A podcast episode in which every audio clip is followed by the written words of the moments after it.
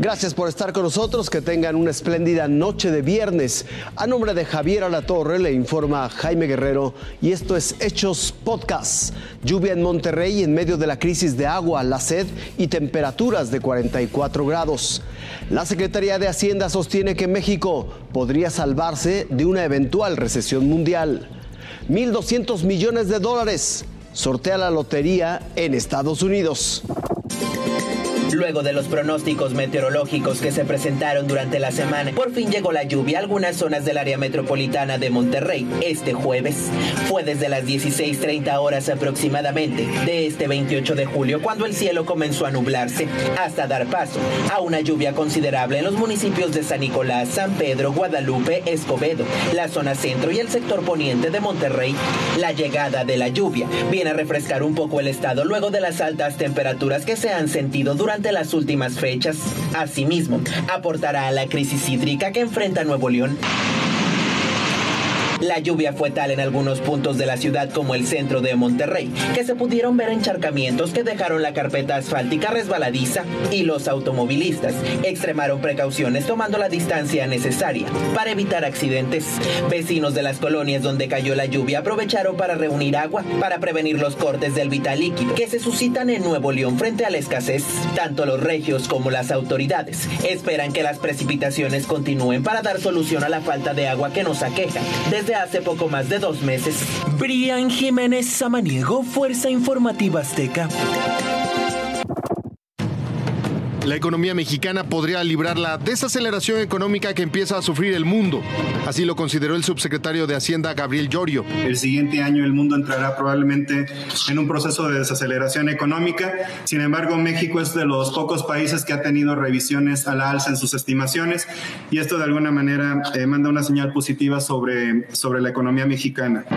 Al presentar el estado de las finanzas y la economía en el segundo trimestre, confió en que el 2022 cierre con un crecimiento positivo.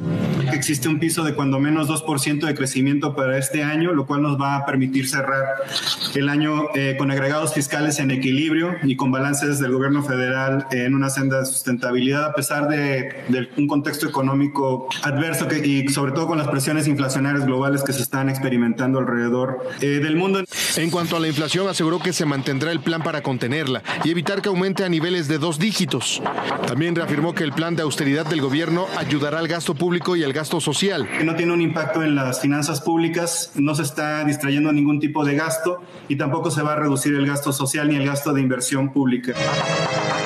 Por lo pronto aseguró que el motor de la economía serán el consumo interno, las inversiones y las exportaciones. La información, Jaime. Agentes comprar un sueño. Los estadounidenses han acudido en masa a gasolineras y tiendas de servicio buscar ganar a lo grande. Cada boleto de lotería cuesta 2 dólares. Antonio, vea usted, compró 10 boletos. Algunos números los escogió él mismo, otros se los dio la máquina automáticamente. Pero ¿qué comprarías tú si te la sacaras? Una casa. Es curioso cuántos comparten el mismo sueño y la misma ilusión si se sacan la lotería. Comprar casa. Oh, no, hombre. Da, comprar una buena casa. Diego Ruiz es veterano de la lotería. Hace un par de años se sacó 100 mil dólares. Y hay que oírlo contar su aventura. Eh, gané 100 mil dólares una vez aquí. ¿Aquí en, este aquí en esta tienda, sí. ¿eh? ¿Y qué le hiciste el dinero? No, pues lo invertí, compré una propiedad para el día de mañana mis hijos crezcan, pues tengan a dónde vivir. En este 7-Eleven en Chino Hills conocen también la emoción de ganar el premio gordo. Edward Wall ha sido dueño de esta tienda durante casi 30 años y hace 6